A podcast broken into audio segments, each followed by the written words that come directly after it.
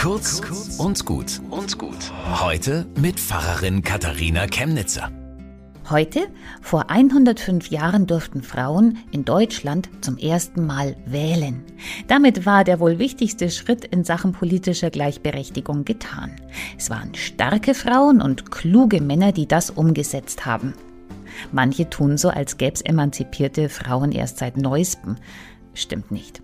Frauen fuhren vor 100 Jahren Auto, flogen Flugzeuge, gingen in die Politik und studierten, bekamen Nobelpreise. Und ich glaube, sie würden uns raten, es liegt nicht an Sternchen, Großbuchstaben oder Eingriffen in die Grammatik, ob Menschen gleichberechtigt sind, sondern daran, ob sie leben dürfen, wo sie wollen, berufstätig sein können, wie sie wollen und vor dem Gesetz gleich sind. In der Bibel spielt für Jesus keine Rolle, ob jemand Mann oder Frau, Einheimischer oder Ausländer ist. Frauen sind die ersten Zeuginnen der Auferstehung und erzählen den Männern davon. Die Männer werden die ersten Missionare und der erste getaufte Mensch in Europa ist dann wieder eine Frau. Seit 105 Jahren wählen Männer und Frauen und damit lässt sich leben. Bis zum nächsten Mal.